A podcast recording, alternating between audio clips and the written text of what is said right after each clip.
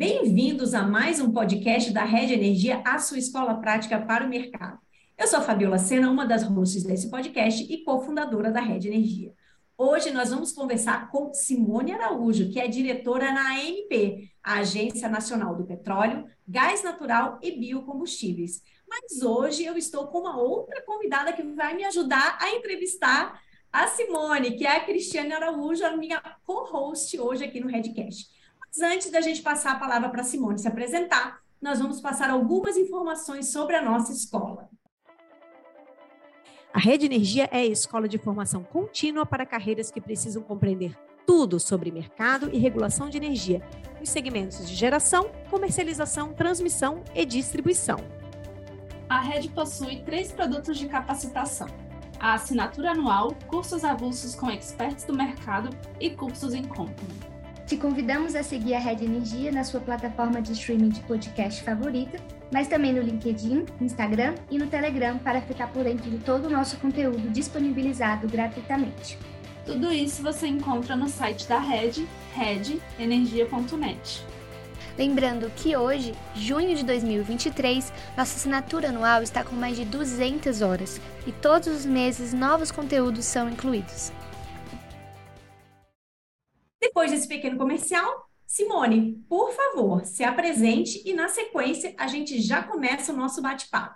Bom dia, bom dia a todos. Eu sou Simone Araújo, diretora da ANP, da Agência Nacional do Petróleo, Gás Natural e Biocombustíveis. Eu sou é, especialista em políticas públicas e gestão governamental por formação.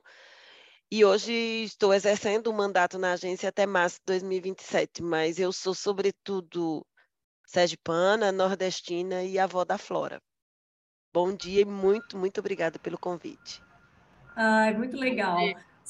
Super obrigada pela presença, Simone. Eu vou passar a palavra agora para a Cris, ela vai começar com as perguntas.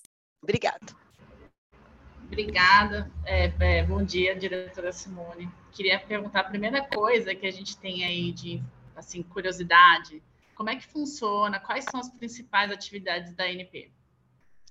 Obrigada, Cris, pela oportunidade. Queria te agradecer o convite, né? Eu, nós estamos juntos aqui hoje por conta de um contato da Cris para mim no LinkedIn então, essa é uma especial oportunidade de, como integrante da diretoria colegiada da agência, falar um pouco sobre a ANP. A ANP ela é uma agência, como o próprio nome diz, de múltiplas atividades. De um modo geral, como qualquer agência reguladora, nos compete implementar políticas públicas. Essas políticas podem advir de, de normas legais, de leis vindas do Congresso, de marcos infralegais, a exemplo de decretos ou de resoluções do CNPE. Bom, além disso, a gente tem três grandes funções ou três grandes competências que é, decorrem da lei que criou a agência. Né? Eu não sei se vocês sabem, mas existem duas agências mencionadas na Constituição, a ANP e a ANEL, que deixa claro de maneira inequívoca quais são as nossas competências, mas, sobretudo, que essas competências necessariamente precisam ser é, definidas em lei. Então, no nosso caso, nós estamos falando da Lei 9478, a Lei do Petróleo, de 1997, e eu não posso deixar de mencionar um, um momento muito especial, que é o fato de que a agência faz 25 anos este ano, né? Nós fomos criados ali em agosto de 1997, nós somos a segunda agência que foi criada junto com a ANEL, Anatel e a agência ANP, nós fomos instalados em janeiro de 1998, mais especificamente em 14 de janeiro de 1998, e, portanto, nós estamos, assim,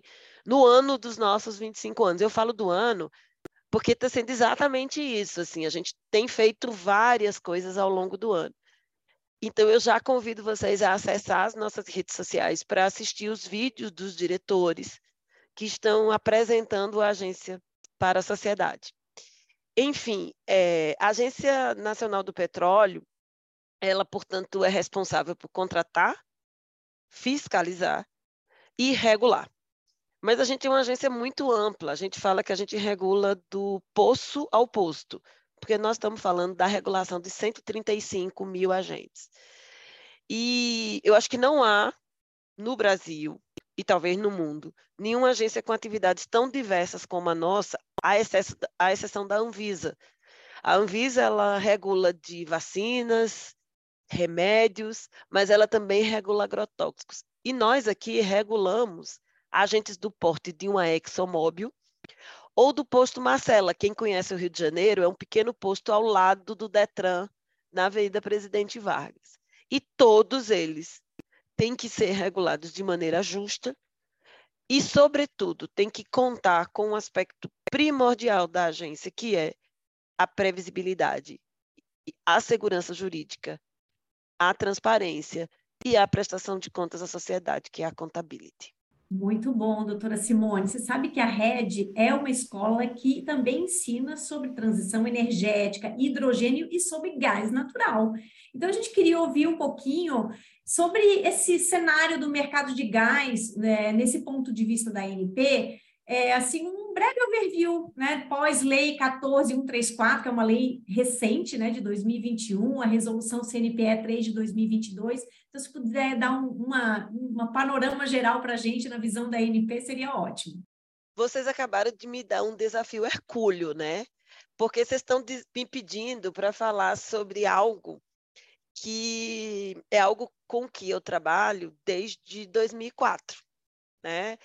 É, eu acho que eu posso falar brevemente, né? É, numa vida passada, eu fui, na, na qualidade de especialista em políticas públicas e gestão governamental, eu fui, minha carreira ela tem essa característica, né? Ela tem exercício descentralizado. Então, atualmente, eu sou lotada no Ministério da Gestão Inovação em Serviços Públicos, mas eu exerço de maneira descentralizada a minha lotação. Então, dessa forma, eu já servidora pública há 10 anos, mudei de carreira, fui para esta carreira de gestão e nessa ocasião eu fui para o Ministério de Minas e Energia, exatamente no dia 12 de julho de 2004. E fui, fiquei fazendo uma segunda formação e em outubro de 2004 eu fui lotada exatamente na Secretaria de Petróleo, Gás Natural e Biocombustíveis, no Departamento de Gás. Então, assim, eu costumo dizer assim que eu já vivi tudo no gás natural. E, e eu vi o mercado de gás natural transformar-se no que ele é hoje. E, e sinto assim um grande assim, eu não vou falar, eu não quero usar a palavra orgulho, porque parece uma certa falta de modéstia, né? Mas assim, eu sinto uma sensação de dever cumprido como servidora pública e como cidadã, de ver onde o mercado de gás está hoje. Isso significa que a gente está falando, diferentemente do setor elétrico, a gente fez uma conversa breve e vocês me contaram que a origem de vocês é o setor elétrico. Diferentemente do setor elétrico, que é um setor quase centenário, o setor de gás natural, ele eu posso dizer que ele é um jovem de 24 anos. E a gente sabe que hoje, né, as pessoas até amadurecem mais mais tardiamente, mas não é o caso do mercado de gás, felizmente. Porque a gente só pode dizer que o mercado de gás natural no Brasil existe após a, a operação do Gasbol. Por quê? Porque, na verdade, antes a gente tinha mercados regionais. A tinha mercado de gás natural no Nordeste, em face da produção de gás no Nordeste, notadamente em campos terrestres, ou em águas rasas em Sergipe, ou a gente tinha dois mercados muito sólidos, que eram os mercados de São Paulo e, e do Rio de Janeiro, que são mercados que já nos, há dois séculos usavam o gás natural. Não é à toa que existe o dispositivo constitucional que fala que a regulação da distribuição se dá por meio dos estados, o serviço local de gás canalizado. Então, eu diria que o gás é um pouco como nós, né? Ele é brasileiro, mas ele é sergipano. Ele é como a Renata aí, brasileira e carioca. Por quê? Porque a gente tem uma regulação federal e a gente tem uma regulação estadual. Ou seja, na hora que o gás entra no estado, quando há a denominada transferência de custódia, ele assume a regulação e as regras e as diretrizes do poder concedente. Então, tendo dito isso, eu, eu diria que quando eu cheguei ao Ministério de Minas e Energia, o, o gás natural era um pequeno rapaz de cinco anos. E eu vivi muitas coisas, e, e entendo que a gente está vivendo um processo de reformas sucessivas. A primeira grande onda é a própria emenda constitucional, que quebrou o monopólio. Nós fomos ali à lei do, do, do petróleo, que, na verdade, praticamente despreocupou-se com a questão do gás, delegou integralmente aos estados a regulação do gás, mantendo unicamente a preocupação com é, os aspectos de exploração e produção e um pouco os aspectos de infraestrutura, o PGN, unidade de gás, de tratamento, mas os aspectos de mercado, eles foram inteiramente na lei do petróleo delegados aos estados. É ali que aparece pela primeira vez o conceito de distribuição de gás natural. Ora, a seguir, a gente ficou evidente ali nos idos de 2009, notadamente em face da, da crise da Bolívia, né, da nacionalização de gás da Bolívia, e do famoso teste das térmicas ali, né, no verão de 2006, 2007, verificou-se que era necessário dar um tratamento específico ao gás. Assim veio a primeira lei do gás, que tinha como premissa, na verdade, manter o papel do incumbente monopolista. Ou seja, você dizia assim: olha, a Petrobras ela vai ficar deste tamanho e deste tamanho ela será para sempre. E o mercado vai crescer marginalmente em torno da Petrobras. Então, assim, eu gosto muito desse resgate histórico, porque eu acho que é uma coisa que fica na cabeça das pessoas, né? Eu acho que eu poderia ter sido historiadora. Eu poderia ter sido muitas coisas, né? Mas estou aqui hoje. Mas, enfim, e o que ocorre, né? Ocorre um movimento eu peço, posso confessar a vocês, assim, fazendo aí uma inconfidência, que eu sempre senti, mesmo já sendo a essa época diretora do Departamento de Gás, a lei foi sancionada em março de 2009, e eu assumi o Departamento de Gás em setembro e fui responsável, junto com a minha equipe, a Casa Civil, ou a época Ministério da Fazenda, o Ministério do Planejamento, com o CAD, pra, e com o mercado e a agência, né? A ANP para escrever o decreto que regulamentou a lei. E eu sentia que aquilo não era suficiente. Assim é que já na liderança do Departamento de Gás, falei para o meu pessoal, pessoal, vamos estudar, vamos entender os mercados, porque o nosso mercado é diametralmente diferente do mercado americano, que nasceu pulverizado. O nosso mercado parece muito mais com o mercado europeu, onde um monopolista incumbente, qualquer que seja, criou o mercado de gás. É a partir dele que o mercado de gás nasce. E aí, desde 2010, a gente começou a fazer troca de experiências e tentar entender o que estava acontecendo. Aí veio 2015, 2016, quando a Petrobras começa a anunciar os seus desinvestimentos, e o primeiro desinvestimento dela foi em transporte e distribuição dos monopólios naturais. Porque o mercado de gás é isso, né? São duas atividades potencialmente competitivas, a oferta e a demanda. E quando eu falo em oferta, eu falo em oferta primária e comercialização, mediada por dois monopólios naturais, transporte e distribuição. E, na ocasião, é, buscou-se criar o que a gente chamou de GT do desinvestimento. E aí, por razões que todos nós conhecemos, né, o Brasil passou por uma grande turbulência em 2016, esse relatório do GT Desinvestimento nunca foi nem publicizado, mas ele lançou as bases do que a gente veio a chamar posteriormente do gás para crescer e do novo mercado de gás, e agora o gás para empregar. Ora, é, o que foi o gás para crescer? Foi o reconhecimento de que nós tínhamos maturidade suficiente para sair de um mercado monopolista para um mercado competitivo. E é, nisso, é disso que nós estamos falando, quando a gente está falando da nova lei do gás. Nós estamos falando, notadamente, de é, buscarmos, por, lei, por meio da Lei 1434 de 2021, garantir o terceiro ciclo de reformas. Se eu não considerar a reforma da, da Constituição na década de 95. Mas vamos pensar em quarto, para ser mais preciso. Então, a gente quebrou o monopólio, teve a lei do petróleo, Teve a primeira lei do gás e nós estamos na segunda lei do gás. Se vocês estudarem qualquer mercado europeu, vocês vão se sentir inseridos.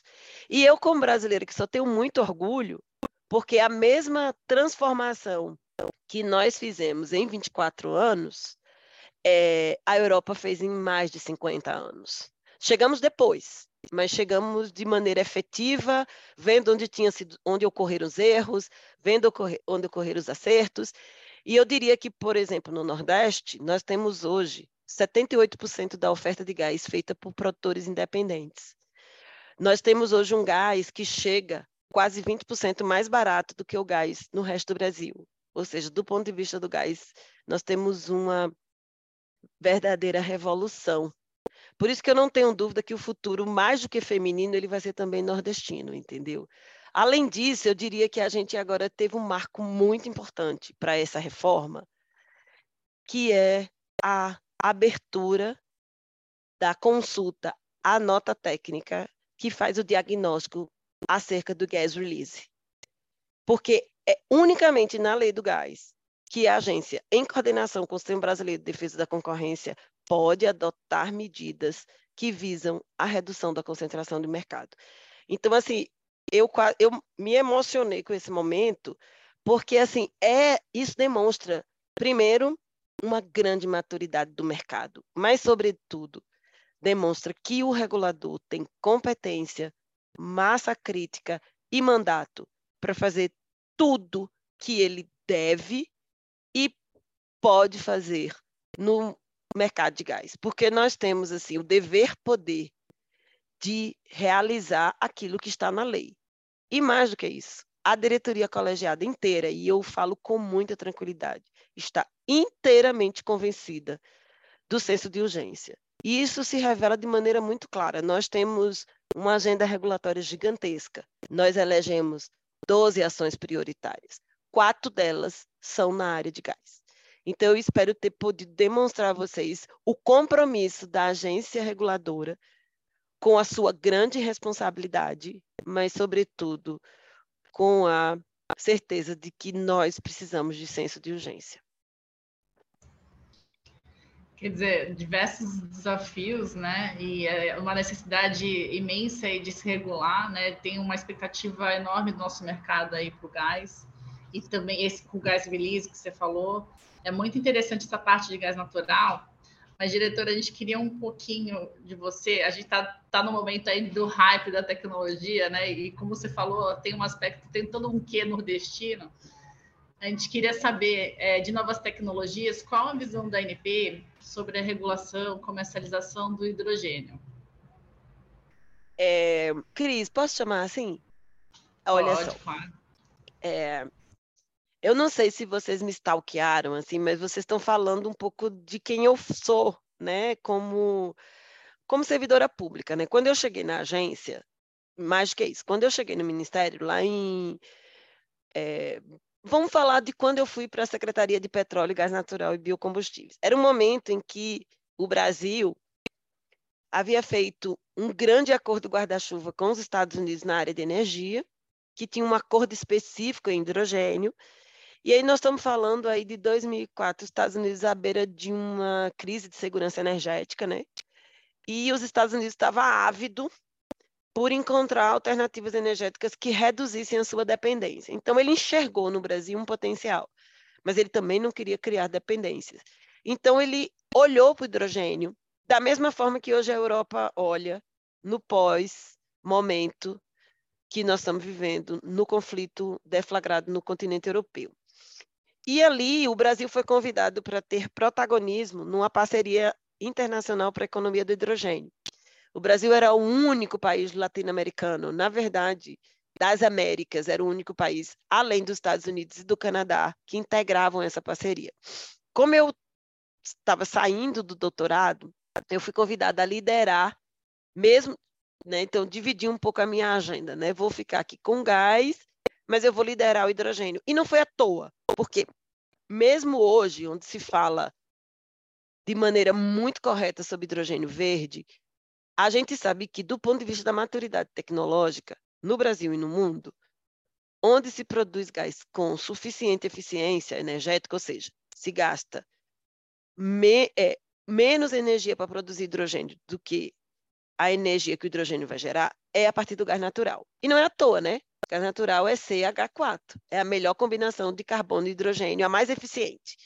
Então, assim, a tecnologia de reforma a vapor para você obter hidrogênio a partir do gás natural, ela é feita desde sempre. No entanto, a gente sabe que a gente, para pensar o hidrogênio, a gente precisa pensar no ciclo de vida. Então, ela só vai funcionar adequadamente quando a gente passa a ter uma captura de carbono. Eu acho maravilhoso, assim, eu, eu sou meio solar, assim, né, porque eu sou nordestina, assim, eu acho maravilhoso o hidrogênio ter cor, entendeu? Eu, tava, eu tô quase antiga, assim, né, meio old fashion, assim, porque no meu tempo o hidrogênio tinha cor, não, o hidrogênio tinha fonte. Fonte renovável, fonte fóssil, mas agora, além disso, o hidrogênio tem cor, faz todo sentido, né?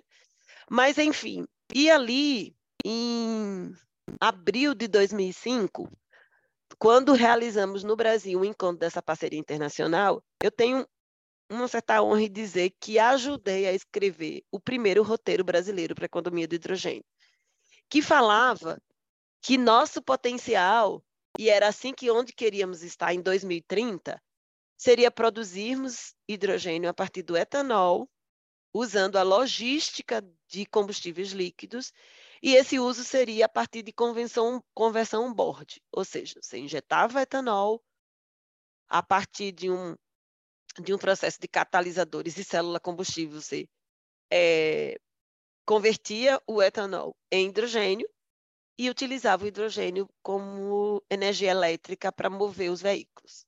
Ou seja, transformaria a energia química do, etanol, do hidrogênio, produzida a partir do etanol, em energia elétrica para mover os carros. Visionário, né? Mas é o que nós estamos pensando hoje. Nós falávamos de aproveitar o nosso potencial hidrelétrico, notadamente quando a gente estivesse vertendo hidrelétrico. Nós já falamos em eólica e solar, mas um, era uma quimera, assim, sabe? Era um negócio tão distante que eu acho que todo mundo achava que eu era um pouco assim maluca, né? Não era à toa que o meu nome era a mina do hidrogênio. Olha, tá vindo ali a mina do hidrogênio. Mas eu e aí, assim, por razões de governança dentro do ministério, chegou em 2016 eu em meio à reforma do gás, com muito, muita tristeza no coração, eu abri mão de ser a menina do hidrogênio, porque alguém tinha que tomar conta direito. E essa pessoa não era eu, porque eu não ia ter condições. E aí eu costumo dizer que eu fui para Marte, sabe? Em termos de hidrogênio. Aí quando eu aterrisei de volta em 2020 já na agência, o hidrogênio era o cara. O hidrogênio era tudo. Então, assim, que feliz que eu fico.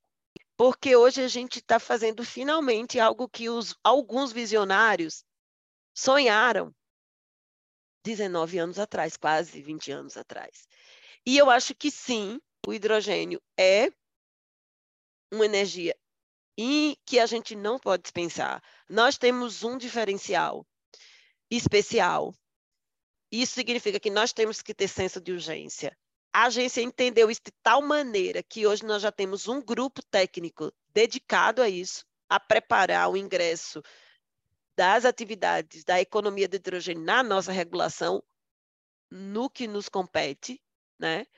É, mas, sobretudo, eu entendo assim que a gente tem que ainda superar algumas barreiras tecnológicas, porque assim, a menos que alguém me mostre, eu ainda não vi é, a gente é, afirmar com certeza que o hidrogênio, a energia que a gente gasta para gerar hidrogênio verde, é menor do que né, é, é menor do que a energia que o hidrogênio verde vai gerar. Então, acho que ainda tem algumas lacunas tecnológicas, econômicas, que a gente vai superar.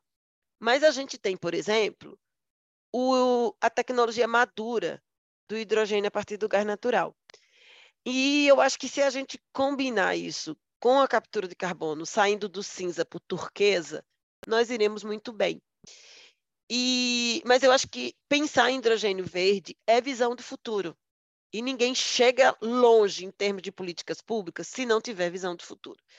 Então, eu diria que eu, pessoalmente, estou extremamente com, comprometida com isso, mas eu diria que o mais importante é o colegiado da agência estar tá comprometido e nós estamos 100% comprometidos em viabilizar a, finalmente a economia do hidrogênio no Brasil. Muito interessante todas as cores do hidrogênio, né? A gente tem aula lá na escola, temos também um curso que fala só sobre hidrogênio, a gente gosta muito dessa tecnologia, como você fala, Simone, a gente precisa se antecipar, né? Já está olhando, já está planejando e entendendo como que essas fontes funcionam. Agora, eu tenho uma última pergunta que os nossos alunos na escola, eles, claro, estão mais próximos da ANEL, e muitos têm o sonho de trabalhar na ANEL. Mas ninguém quer trabalhar na NP, não. Não, então, agora. Convença eles a trabalhar na NP. Cara, a NP é tão incrível. A gente cuida do mundo. A ANEL só cuida de energia elétrica. É um negócio meio monótono, assim, entendeu? Olhe a agência, olha, a gente fala, a gente cuida de exploração e produção de petróleo e gás natural. A gente pensa em infraestrutura no midstream. A gente está olhando para o gás, que é o combustível da transição. A gente está pensando em biocombustíveis. A gente está olhando hidrogênio. A gente está enxergando é, eólica offshore. A gente está falando de integração do setor de óleo e gás com bioenergia. Veja, fala o pessoal vir trabalhar na NP, a gente e é muito faz? bacana. E como faz, Olha, Simone? Conta tem, gente. A gente tem programas de estágio e se a pessoa for servidor público, ele pode usar os mecanismos de remoção. Tem um, uma coisa muito bacana que a nossa área de recursos humanos, gestão de pessoas, faz junto com a nossa área de comunicação institucional. A Bárbara está até acompanhando a gente aqui no backstage, né? É um movimento chamado Deu Match na NP onde a gente explica de que maneira as pessoas podem estar com a gente. Então, tem, oportunidades para terceirização. O salário é pequeno, entendeu? Mas o convívio é sensacional. O pessoal da NP, ó, nota 10, entendeu? Além disso, a gente tem programas de estágio. A NP é reconhecida como um dos melhores lugares para estagiar. A gente tem é, a possibilidade de movimentação se for servidor público, e a gente ainda tem um programa do qual eu tenho muito orgulho, que é o Programa, Nacion... é, o Programa de Formação de Recursos Humanos, que é um programa que é patrocinado pela, pelos recursos da cláusula contratual de pesquisa, desenvolvimento e inovação, em que a agência é, tem 1.200 bolsistas todos os anos. Então, assim, é um ambiente excepcional. Você vai ter a oportunidade de trabalhar com técnicos impressionantes. Então, assim, é, recomendo vocês recomendarem aos seus alunos olharem a NP com um olhar bem interessante. Que legal. A gente quer saber se tem previsão de concurso e se tem o conceito de cargo comissionado. Tem, tem as duas coisas. Previsão de concurso, a gente está pedindo um complemento e nós temos sim o conceito de cargos de livre provimento, como a gente chama. A gente tem cargos para servidores de carreira, mas a gente também tem cargos de livre provimento. E é importante, viu? Porque as pessoas que chegam oxigenam a máquina, sabe? Então, eu acho que eu, como servidora, assim, na minha ordem de prioridade é, um, valorizar o nosso corpo técnico. Dois, abrir oportunidades para receber outras pessoas, porque elas trazem novas ideias e elas oxigenam a máquina. E a uhum. gente, assim, tem uma tradição de vários estagiários da gente estão, assim, ocupando é, posições importantes no mercado, sejam estagiários, sejam ex-cargos comissionados, sejam os formados pelo PRH. Muito legal, muito bacana, realmente é uma grande escola MP, né? Você é, ali... é de verdade. Não um é, não é, completo. não seria estranho falar que nós somos sim uma grande escola e a gente tem a obrigação de devolver isso para a sociedade, né? Certamente. Doutora Simone, o nosso bate-papo chegou ao fim, até porque a sua agenda é concorrida, a gente tentou ficar aqui no limite do seu tempo. A gente queria agradecer demais a sua presença. Volte sempre que você quiser. Já até fizemos planos para depois de 2027, né? Então, exatamente, porque eu sou uma pessoa virginiana, então eu planejo assim, né? Tudo tem que estar tá bem organizado na minha cabeça. Engenheiro e virginiana, eu sou o cúmulo do, da pessoa organizada. Ai, coisa boa. Então já temos planos para 2027, pós 2027. Agora eu queria deixar um espaço final para algum recadinho, alguma coisa que a gente deixou de falar. A palavra está com você. Bom, gente, muito obrigada, Fabiola, muito obrigada, Cristiane, por essa oportunidade, porque eu entendo que aqui eu não falo sozinha, né? Eu falo representando o meu colegiado, né? O colegiado onde eu, que eu integro, mas também eu falo sobre o corpo técnico da agência, que que de longe é, é a massa crítica que nos apoia. E então, ter a oportunidade de poder falar é, a, a, um público, especialmente a um público de alunos né, que passam por um processo de capacitação é fundamental para a gente. E eu queria falar de algo assim que tem sido muito caro para a agência, que é a transição energética. Né? A gente sabe que a transição energética é inexorável, ela vai, no nosso caso, dizer como a gente vai produzir e consumir energia. A gente reconhece isso como um grande desafio disruptivo mas a gente enxerga assim um espaço muito importante de atuação da agência. Então eu queria dizer a vocês que nós enxergamos a transição energética como um espaço de integração é, e, sobretudo, a gente é, reconhece e reafirma que o gás natural é o combustível da transição energética para a gente ir cada vez mais na direção de uma economia de baixo carbono. E o Brasil ele tem uma oportunidade excepcional. O Brasil tem soft power para liderar isso, mas para a gente só chega primeiro se a gente, no mínimo, sair todo mundo correndo do, juntos. O melhor mesmo é correr na frente. Então, eu acho que uma das coisas que a gente tem com muita clareza é o senso de urgência, para que a gente possa efetivamente transformar essa oportunidade em benefício para a sociedade brasileira. Então, uma vez mais, muito obrigada, e não apenas em meu nome, mas em nome da Agência Nacional do Petróleo, Gás Natural e Biocombustíveis, eu agradeço ao gentil convite. Obrigada, foi uma honra para a gente, Simone. E antes de me despedir, vou deixar um recadinho final para os nossos ouvintes. Se você gostou desse episódio, não deixe de ouvir os outros. E para deixar as sócias da Rede Energia felizes, deixe a sua avaliação, seus cinco estrelas no podcast. Até a próxima! Este foi mais um episódio do Redcast, que também está disponível no YouTube e na plataforma da Red Energia. Acompanhe o Redcast na sua plataforma favorita e receba uma notificação sempre que adicionarmos um novo episódio. Se você gostou desse episódio, não esqueça de compartilhar e deixar um comentário ou avaliação. Até a próxima!